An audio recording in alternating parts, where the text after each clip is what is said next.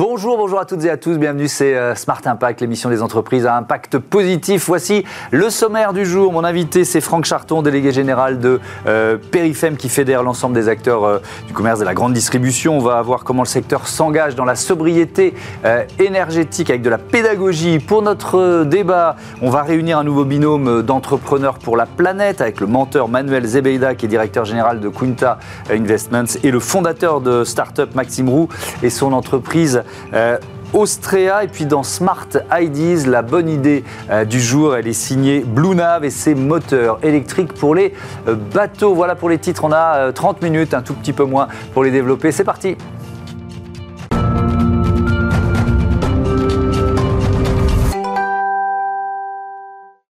Bonjour Franck Charton, bienvenue. Merci, bonjour. Vous êtes euh, le délégué général de Perifem, donc, qui vient d'annoncer avec le, ministère de la Transition euh, énergétique le lancement d'une campagne de euh, sensibilisation aux gestes d'économie d'énergie. On va en parler longuement. Mais d'abord, quand même, Perifem, vous, vous fédérez les acteurs de la distribution, c'est ça? Oui, Perifem, c'est la fédération technique du commerce et de la distribution.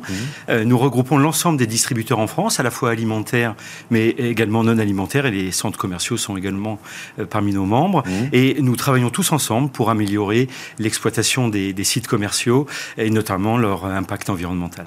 Alors c'est plutôt de la grande distribution ou ça va jusqu'au petit commerce? Ça va jusqu'au petit commerce. Nous avons donc l'ensemble de la palette des, mmh. commerçants en France. Euh, ces enjeux de responsabilité environnementale qui nous animent évidemment ici quotidiennement dans Smart Impact, mais et qui sont aussi au cœur de cette campagne de sensibilisation, euh, les enjeux de décarbonation aussi. Euh, depuis quand ils sont devenus stratégiques dans le secteur? C'est une question que je pose à beaucoup d'invités parce que c'était parfois un peu périphérique, c'est devenu stratégique. Depuis quand?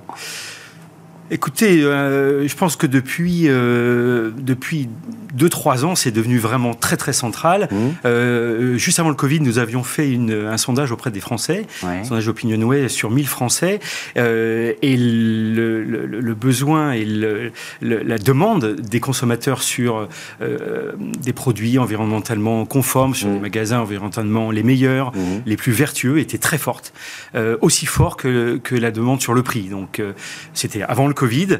Et, euh, il y a eu un effet d'accentuation avec Il y a eu un effet d'accentuation sur le Covid, après le Covid, bien sûr. Alors, vous venez donc de lancer avec Agnès euh, Pannier-Runacher, la, la, ministre hein, de la Transition énergétique, cette campagne de sensibilisation en, en magasin. Déjà, qui y participe? Alors, on a eu la chance, et c'est une première, ça ne, euh, s'était jamais fait, on a euh, pu regrouper l'ensemble des distributeurs alimentaires, tous ceux que... que, que, les, grandes marques qu'on connaît, quoi, voilà, dans lesquelles on va faire nos courses en hypermarché. Je, vais hein. en oublier, euh, mais également des distributeurs non alimentaires nous, nous ont rejoints, et y compris des centres commerciaux. Donc on a une quarantaine d'acteurs qui ont signé la, la, la, la charte d'engagement, mmh. qui n'empêche pas d'autres de venir après, mais effectivement, et euh, c'est vraiment une première, ça ne s'était jamais fait. Quelle est l'idée directrice de cette campagne? L'idée directrice, elle est née euh, en fait au mois de juin. Euh, et donc, la campagne avec la ministre, c'est un peu la conclusion de cette séquence. Mmh. Au mois de juin, la RTE est venue nous, nous rencontrer avec ce qu'on connaît maintenant, c'est-à-dire les questions problématiques potentielles de production d'électricité pendant l'hiver, en nous demandant ce qu'on pouvait faire. on s'est tous réunis pendant... ça a été assez rapide, et en trois semaines, et donc, euh, on a abouti en mi-juillet, en trois semaines, on a sorti un protocole de sobriété énergétique avec 12 mesures.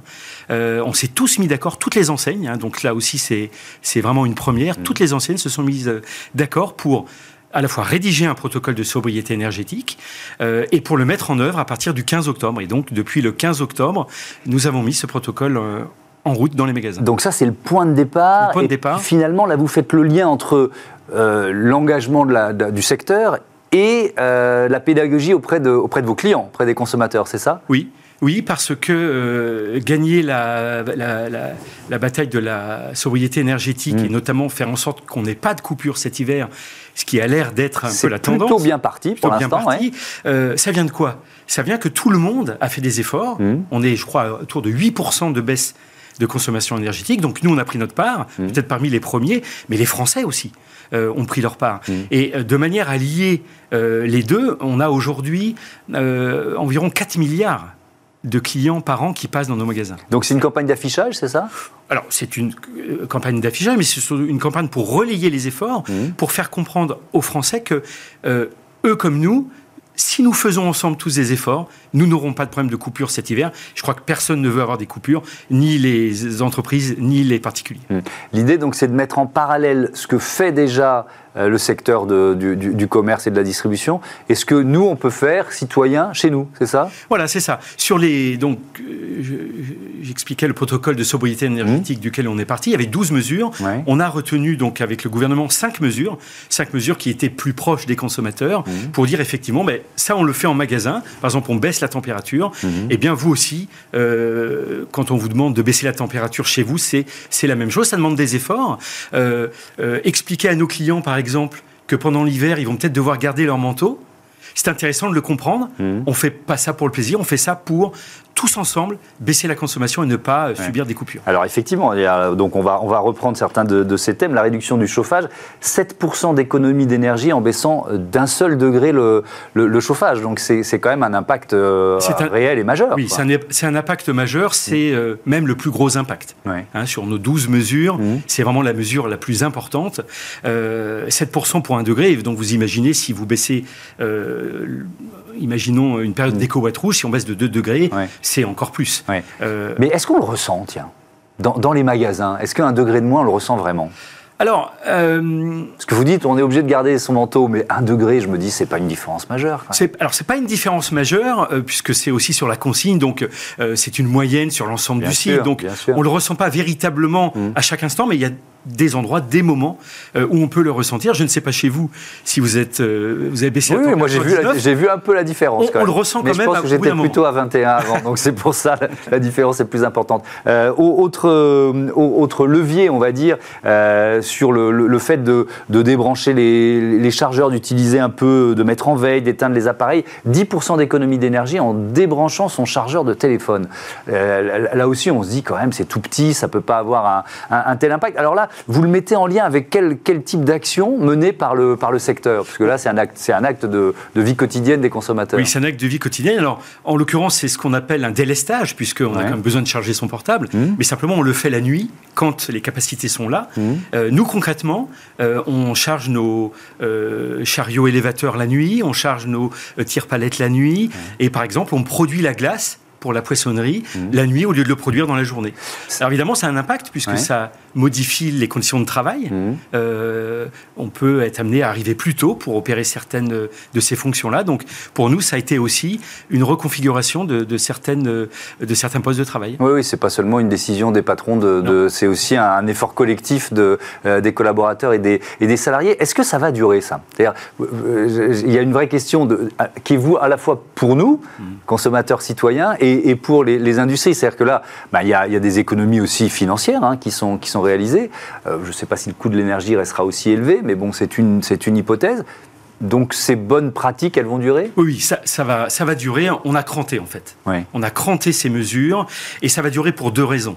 La première raison, c'est que euh, des mesures de bon sens, mmh. euh, fermer les portes, on se dit mais finalement, pourquoi on ne le faisait pas avant Pourquoi on n'y a pas pensé avant On est bien euh, d'accord. Euh, fermer les enseignes lumineuses, même si c'était un peu réglementaire, mais c'était pas clair. Pourquoi on ne le faisait pas mm. euh, Là, on a décidé de tous le faire ensemble. Mm. Donc, bah, des mesures de bon sens, on se dit, bah oui, on les fait, il faut continuer à les faire. et puis, l'autre raison, ne le cachons pas, c'est une raison économique. Bien sûr. Quand le prix de l'électricité a été multiplié entre x2, x3, voire x10 pour certains acteurs, mm. il est vital euh, pour maintenir la pérennité des entreprises, mmh. il est vital de maintenir ces économies d'énergie. Donc ça fait deux bonnes raisons pour cranter, pour maintenir euh, euh, ces, mesures sur le long terme. D'ailleurs, pour prolonger votre question, les 12 mesures du protocole qu'on avait rédigé au mois de septembre, au départ, nous pensions que c'était des mesures à mettre en cas déco rouge, en cas de problème. Mmh.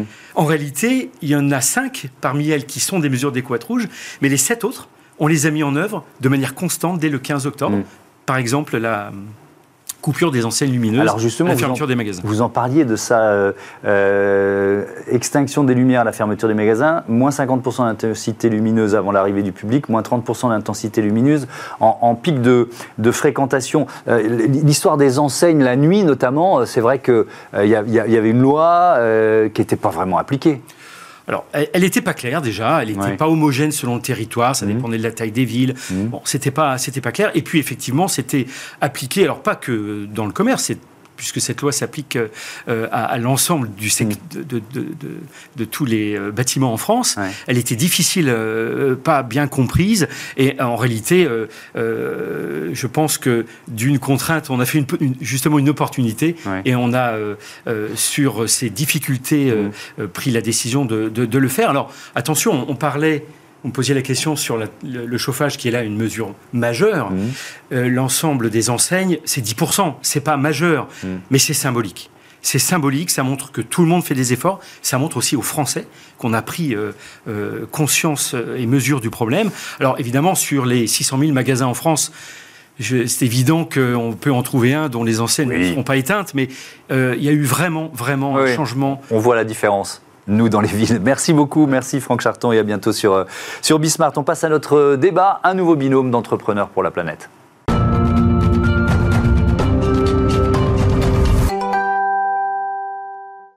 Entrepreneurs pour la planète, vous le savez, c'est une association qui met en contact euh, le monde de l'environnement, celui de l'entreprise, pour partager le savoir-faire euh, euh, des uns et, la connaissance des autres. L'idée, grâce au mentorat, c'est de co-construire un monde plus durable. C'est aussi ce qui nous anime ici dans cette émission. Et donc, on était fait pour se rencontrer. Chaque mois, vous le savez, je vous présente un, nouveau binôme. Manuel Zebeda, bonjour. Bonjour. Bienvenue. Vous êtes directeur général de Quinta Investment et Maxime Roux, bonjour. Bonjour. Co-fondateur d'Austrea. C'est quoi Austrea?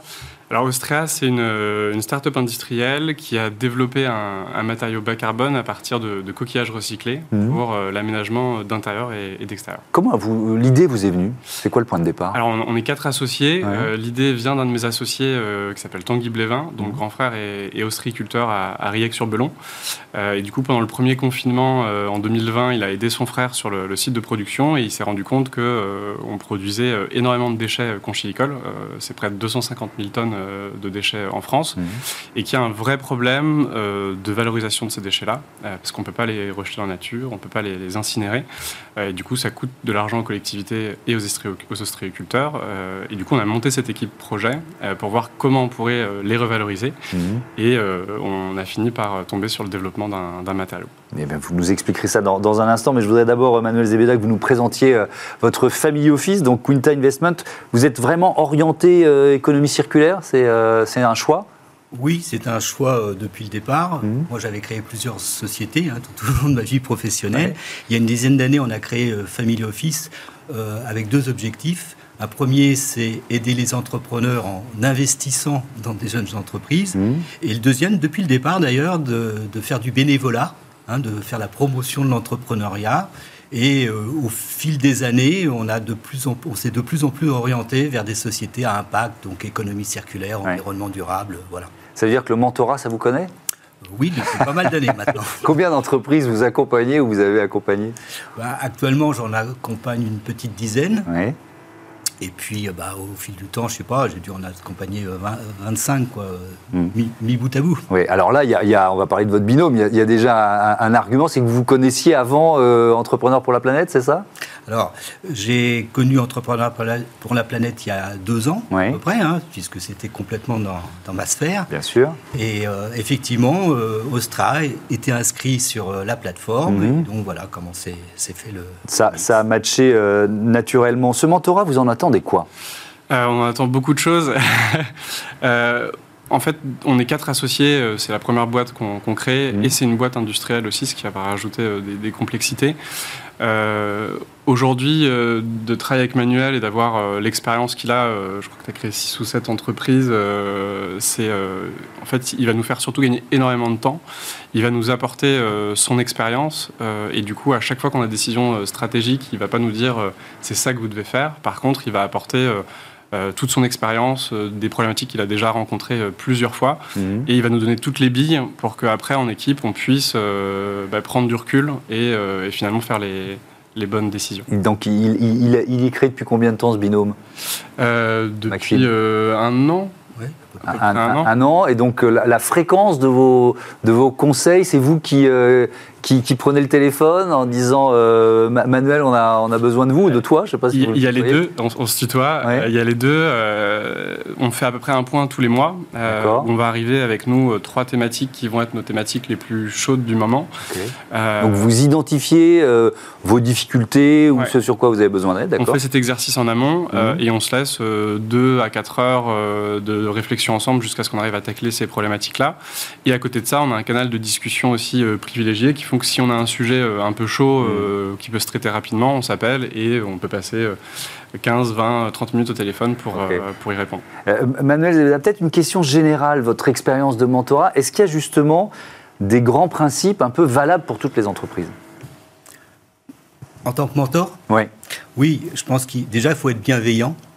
Voilà, on est, et c'est tout l'intérêt pour moi, euh, je trouve, euh, du mentorat. Mmh. Euh, on n'a pas d'intérêt financier. Enfin, souvent, on n'a pas d'intérêt financier dans mmh. les sociétés. Par exemple, avec Ostrea, je ne suis pas investisseur. Et donc, du coup, on a le recul nécessaire pour se mettre à la place des fondateurs. Donc, quand ils font une levée de fonds, mmh. eh ben, je suis du côté des fondateurs. si jamais il y a un problème, maintenant, comme l'a très bien dit Maxime, on n'est pas là pour prendre les décisions pour eux mais pour leur donner toutes les billes ou les alerter que là, il peut y avoir un problème, en discuter. Et ensuite, souvent, ce que je dis, bah, maintenant, c'est à vous de prendre la décision. Mmh. Est-ce qu'il y a des erreurs euh, communes, des fausses routes un peu, un peu classiques euh, euh, sur lesquelles vous pouvez allumer une espèce de, de, phare, de warning? Non, enfin, il y a... Ça dépend des entreprises. Oui, ça dépend vraiment. En fait, ce qui est intéressant d'ailleurs en tant que mentor, mmh. c'est qu'on voit plein de cas, plein de cas différents et sur lesquels souvent je peux me rattacher à des expériences, parce que j'en ai vécu pas mal, des expériences vécues. Et je pense que c'est aussi ça qui intéresse les, mmh. euh, les jeunes fondateurs, c'est de se dire, bon, il, donne des conseils, mais les conseils qu'il peut donner sont aussi basés quelque mm. part sur des histoires vraies. Hein, et comme d'habitude, euh, la petite histoire au bon moment, euh, ça marche bien. Oui, et, le fait de, au fil du temps, vous être quand même spécialisé dans euh, l'accompagnement des, entreprises autour de l'économie circulaire, du développement durable, forcément, ça, il y, a des bonnes pratiques à, partager, j'imagine. Oui, absolument. C'est-à-dire qu'on on, comprend mieux nous-mêmes, hein, enfin moi dans le cas présent, mm. d'aider des, des, des sociétés à impact comme j'en ai euh, soit cofondé, soit, soit aidé plusieurs, eh bien, effectivement, euh, souvent, par exemple, ce que les gens ne comprennent pas, c'est que on part d'un déchet. Donc, souvent, la première réaction, bah, du coup, c'est pas cher. Euh, oui, c'est pas cher parce qu'on ne paye pas le déchet, mais il faut aller le collecter, il faut le retraiter, etc. etc. Et du coup, on peut arriver à un prix de revient qui est supérieur à de la, si je prends l'exemple du plastique, euh, à, la matière la matière brute. Quoi. Alors bah justement, on va prendre le, cas d'école d'Austria, euh, puisque votre matière de départ, euh, c'est quoi? C'est les, coproduits ou les déchets, on va dire, de, euh, de l'ostréiculture, c'est ça? Exactement, c'est les déchets de production des ostréiculteurs euh, français, que du, coup on n'achète pas, parce que ça leur coûte de l'argent de, les traiter. Qu'est-ce qu'ils en faisaient jusqu'à présent? Ils les envoyaient dans des zones d'enfouissement technique, D'accord. ce qui pose des, problèmes, parce que ces zones, elles sont très grandes, et aujourd'hui, c'est des déchets qui sont non dangereux, que mmh. nous on considère comme une ressource, et qui et qui du coup n'ont pas vocation forcément à partir en, décharge. Mhm. Euh, et, euh, et, du coup, euh, on, récupère ces déchets d'ostréiculteurs. on va avoir, nous, après, un coût de transformation qui finalement est une grosse part du, du coût du produit mhm. pour les hygiéniser, les transformer en paillettes. Euh, et puis ensuite pour faire la fabrication du matériau dans notre atelier euh, de production euh, à Rennes. Donc vous avez ouvert votre premier atelier de production. Ça y est, la phase d'industrialisation commence, c'est ça? La phase d'industrialisation commence. On a un premier atelier de 860 mètres carrés avec mmh. premières machines. D'ailleurs, sous l'impulsion de Manuel, sur un des premiers mentorats qui nous avait dit bah, combien vous coûterait un premier atelier de production? Est-ce que c'est réalisable? Est-ce que vous êtes en capacité de, faire un premier test marché avec? Et du coup, c'est parti de, de là cette mise en place de ce premier atelier. Et maintenant, on est vraiment dans cette problématique de future industrialisation et passage à l'échelle. Alors, je suis sûr qu'il y a pas mal de gens qui le regardent, mais il en fait quoi de ces, de ces déchets d'huîtres? Quel matériau vous produisez? Alors, du coup, on produit un matériau minéral euh, qui va s'apparenter un peu à à du terrazzo ou à du marbre, mais qui va être composé à 65% de, de coquillage, euh, et qu'on va travailler comme de la pierre, euh, avec des machines de marbrier pour réaliser euh, des plans de travail, des plateaux de mobilier et bientôt du, revêtement quand on aura mmh. taclé les sujets réglementaires. Donc ça veut dire que ce premier atelier, c'est une première étape, très clairement, puisqu'on parle d'industrialisation, vous n'y êtes pas encore tout à fait. Quoi. On n'y est pas encore tout à fait, c'est une première étape qui nous permet quand même de faire 4 mètres carrés par jour en ce moment, 8 bientôt, on a les capacités machines pour faire, pour faire 8, il faudrait qu'on recrute un petit peu, ce qui évidemment n'est pas du tout une échelle industrielle, mais qui permet néanmoins de, répondre déjà à, certains marchés avec des partenaires de distribution qui seront plus tard nos partenaires une fois qu'on sera industrialisé. Le, défi de, créer la filière, en fait, c'est ça, Manuel Zebeda. Il, existe pour beaucoup d'entreprises qui se lancent dans ce secteur de l'économie circulaire. D'ailleurs, parfois euh, euh, sous l'impulsion de la réglementation. On sait que euh, la loi AGEC, anti-gaspi économie circulaire, a incité à créer des filières. Oui, tout à fait. Et, en, général, ça se fait souvent par des startups finalement. Parce que, bah, comme vient de le dire euh, Maxime, il faut tester un début de procédé, trouver le marché, etc. Mm. Donc, euh, c'est un, bon cycle finalement. Ce que, je, ce que je leur souhaite à tous, c'est qu'un jour, il y a un grand groupe qui va s'intéresser à, la société. Et bon, ils créeront une division, ou en tout cas, ils, vont passer à une échelle supérieure. Mm. Mais souvent, c'est les startups qui, qui démarrent la filière. Oui, c'est-à-dire que là, vous avez quasiment créé la filière, on peut dire les choses comme ça, et, ça, donnera des idées à d'autres. Forcément, vous vous y préparez, ça aussi euh, On s'y prépare, on s'y prépare. Il y, a, il y a une quantité de déchets astronomiques, donc il y a de, il y a de la place pour tout le monde. Il y a de la place, euh, Et aujourd'hui, on travaille même avec euh, les collectivités, avec la région Bretagne, mmh. pour structurer cette filière-là. Euh, et du coup rendre aussi ces déchets finalement plus accessibles à d'autres initiatives qui pourraient, qui mm. pourraient apparaître. Il euh, y, a une levée de fonds en, préparation, c'est ça? On a une levée de fonds euh, qui est quasiment terminée. On ne mm. communique pas encore le montant parce que c'est pas pas signé, mais qui va, c'est une levée de fonds qui a pour but de nous permettre de, de, recruter principalement et de faire un peu d'investissement machine et de continuer aussi la, la R&D matériaux. Manuel Zebeda, vous n'avez pas investi? Vous auriez pu avec votre famille office. Bah, je, je, dirais que je suis en phase de désinvestissement sur le, sur le Family Office. Et aujourd'hui, euh, on fait surtout du bénévolat. Hein. On a investi dans le passé dans une dizaine d'entreprises. Mmh. Donc euh, bah, maintenant, il faut les liquidités hein, pour investir. Et donc, euh, en plus, je trouve à titre personnel beaucoup de plaisir à, faire du mentorat bénévole. Mmh. Cette phase de la levée de fonds, alors c'est aussi quelque chose que vous connaissez, que vous connaissez bien. comment vous intervenez? Vous, vous, avez donné des conseils pour choisir les bons investisseurs, pour choisir peut-être des investisseurs, je ne vais pas vous demander de les révéler, hein, c'est trop tôt, mais un peu spécialisés aussi dans, les entreprises à impact Alors, dans le cas d'Austria, non. non. C'est eux qui ont trouvé les investisseurs. Par contre, ils m'ont appelé à une ou deux reprises parce que justement, ils en avaient trouvé trop, euh, ce qui est assez rare. Et donc, euh, c'était la question bon, est-ce qu'on s'arrête là? Est-ce qu'on prend euh, plus d'argent? Comment? Etc. Et donc là-dessus, on, on, a discuté et à nouveau, c'est eux qui ont pris la décision. Bah, là, je te laisse finir. Hein. Euh, on va lever plus que ce qu'on avait prévu euh, à l'origine. Et, c'est très bien pour revenir sur le fait que Manuel n'est pas investisseur, c'est que vraiment ça, amène une relation différente du mentoring versus euh, quelqu'un qui investit dans la, dans la, dans la boîte. Et du coup, on peut vraiment aborder ces sujets en, toute transparence mhm. avec quelqu'un qui, a notre point de vue plus que le point de vue d'un investisseur.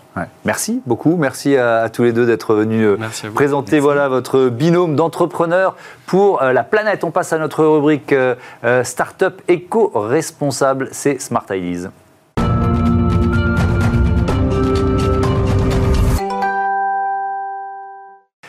Smart Ideas et notre invité est avec nous en, duplex euh, en visioconférence d'Arcachon, Mathilde Gombeau, directrice générale de Blue Nav. Bonjour, bienvenue à vous. C'est quoi Blue Nav? Expliquez-nous. Bonjour Thomas, merci de m'accueillir sur le plateau de Bismart. Euh, Blue Nav, c'est un motoriste hybride électrique pour les bateaux de plaisance qui souhaite euh, révolutionner la navigation vers une nouvelle expérience pour les utilisateurs. Créé quand? Et puis surtout, ça a été quoi le déclic? Alors on a été fondé, on s'est fondé il y a trois ans pile poil en fait notre anniversaire euh, ce mois-ci. Le déclic ça a été, euh, ça a été le, le, le constat qu'il n'y avait aucun acteur français euh, positionné sur le, marché de motorisation propre électrique ou peu importe la, la source d'énergie, alors que la France est le deuxième marché mondial de la plaisance. Donc c'était un peu une aberration. Donc on a voulu prendre ce créneau. on parle de mobilité partout sur la route, de la trottinette au skate au poids lourd, et on n'a jamais parlé des donc il était temps qu'on s'y mette. Alors, euh, on voit le titre qui s'est affiché euh, rétrofiter les bateaux. Alors, faut, faut expliquer ce que c'est. Donc, ça veut dire que vous pouvez faire basculer un, moteur, euh, enfin remplacer un moteur thermique par un, moteur hybride ou électrique, c'est ça? Alors non, justement, notre positionnement est différent des autres acteurs qui cherchent à prendre euh, le moteur thermique qui existe depuis des décennies et en faire un copier-coller à l'électrique. Nous, nous avons souhaité développer un moteur qui s'ajoute euh, sur un bateau euh, qui est déjà équipé d'une motorisation thermique existante, tout simplement pour lui ajouter une fonctionnalité, ce qui permet euh, d'accompagner progressivement cette transition énergétique et surtout l'utilisateur dans son changement de comportement, puisqu'on ne navigue pas à l'électrique comme on navigue au thermique. Donc, pour faire très simple, vous prenez soit un bateau qui existe, soit un bateau neuf, vous lui mettez une propulsion très standard et vous y ajoutez nos moteurs qu'on appelle les Blue Spin, ce qui lui permet d'avoir cette fonctionnalité hybride et de basculer soit d'une propulsion à l'autre en fonction de ses envies, ses besoins des circonstances. Euh, quelle a été la, part d'innovation euh, Vous avez déposé plusieurs brevets, je crois? On a déposé plusieurs brevets, effectivement. Euh, la difficulté dans notre exercice, ça a été euh, de développer un moteur qui pouvait s'adapter sans modification de structure euh, du bateau existant, sans modification de la propulsion existante. et donc, nous avons souhaité faire un moteur qui est rétractable et giratoire. Et donc, cela permet de ne pas abîmer les performances d'origine du bateau quand celui-ci souhaite naviguer avec son moteur thermique. plusieurs brevets sont effectivement déposés pour, pour protéger tout ce qu'on a fait jusque-là, oui. Euh, quel, retour sur investissement? Imaginons, alors moi j'ai pas de bateau, mais imaginons, j'ai un bateau et je veux euh, euh, utiliser la, technologie Blue Spin. Qu'est-ce que ça va me faire faire des économies de carburant, d'énergie? J'essaye de comprendre comment ça marche. Alors euh, on ne peut pas parler d'investissement dans le, dans le monde de la plaisance. Euh, euh, avoir un bateau, être propriétaire de bateau, c'est une dépense, ce n'est jamais un investissement. Et la première motivation de tous nos utilisateurs et nos clients, c'est certainement pas l'économie, on n'en est pas encore là. pour l'instant, l'électrique, ça coûte relativement cher, hein, comme ça l'a été dans le, dans le monde de l'automobile. C'est en train de devenir plus abordable. nous, on parle plutôt d'une volonté de l'utilisateur, soit d'avoir une conscience environnementale forte et de, de faire un, pas vers euh, quelque chose de plus responsable, soit euh, d'avoir une, euh, une expérience de navigation complètement différente grâce au, au, silence, à la petite vitesse et à la convivialité apportée, mais en, aucun cas aujourd'hui on ne peut parler d'économie ou d'investissement. Ça, ça, veut dire, je, en fait j'ai du mal à visualiser comment ça marche, je suis désolé, mais ça veut dire que le moteur électrique qui prend la place de temps en temps du moteur thermique, comment ça marche? Ça veut dire que très concrètement, si vous prenez un, moteur, euh, un bateau à moteur hors bord, vous voyez, ces gros moteurs qui sont imposants qu'on voit à l'arrière d'un bateau, vous y ajoutez deux de nos moteurs euh, à côté sur l'arrière du bateau et par simple bouton sur euh, le tableau de bord, en trois secondes, les moteurs thermiques vont se relever par exemple et les moteurs électriques vont descendre et vont vous permettre de naviguer à l'électrique. Et à contrario, si vous voulez rebasculer sur une vitesse rapide pour vous déplacer par exemple d'un point A à un point B et vous voulez quitter ce mode silencieux et convivial de la navigation euh, électrique. Vous réappuyez sur le bouton tout simplement, les moteurs électriques vont remonter dans leur boîtier euh, et puis vous allez pouvoir euh, rebénéficier finalement de la performance d'origine et de la puissance des moteurs thermiques. Et, ça permet aussi d'être plus silencieux à la bord des côtes quand on rentre au port, par exemple? C'est un élément important, ça? C'est l'élément principal, vous avez tout compris. Euh, quand on fait du bateau, quand on est voileux par exemple, on a forcément une, sensibilité, une connexion à l'environnement qui est très forte. Euh, quand on monte dans un bateau à moteur, euh, la seule chose qu'on veut, c'est vite que les moteurs s'arrêtent et pouvoir, et pouvoir profiter enfin de ce moment convivial. Un moteur électrique, c'est quasi 100% silencieux. Donc à partir du moment où vous allumez les moteurs, même dans le port, vous ne l'entendez pas. On se demande presque si les moteurs sont allumés. Donc en dehors de ce côté propreté qui est évident, c'est le silence. C'est silence est d'or. Vous êtes en, harmonie complète avec la nature quand vous, quand vous naviguez. Euh, vous entendez euh, le clapotis de l'eau sur la coque, les oiseaux viennent se poser à même le bateau, les dauphins naviguent dans votre siège. On en est vraiment là. C'est naviguer partir. différemment. Merci beaucoup Mathilde Gombeau. Bon vent à euh, Bluna. Voilà, c'est la fin de cette émission. Merci à toutes et à tous de votre fidélité. Salut.